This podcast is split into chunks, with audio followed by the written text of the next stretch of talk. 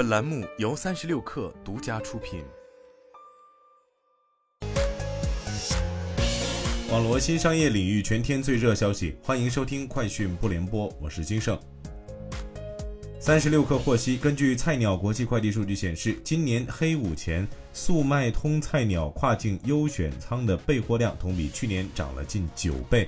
其中，大部分商品将被运往全球五日达服务覆盖的国家。据了解，双十一期间，全球五日达包裹不到五天就在英国、荷兰等欧洲国家签收。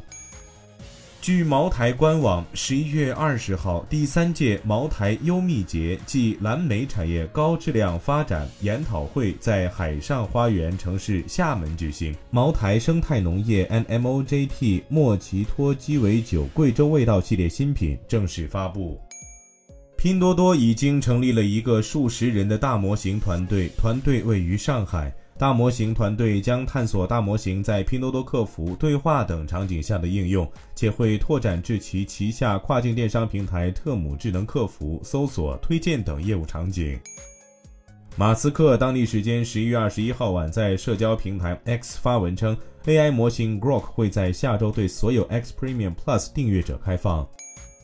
特斯拉正在为美国销售的 Model Y 库存车提供至多三千美元的折扣。此外，所有 Model Y 都有资格享受七千五百美元的税收抵免，使得这款车对终端消费者来说更加便宜。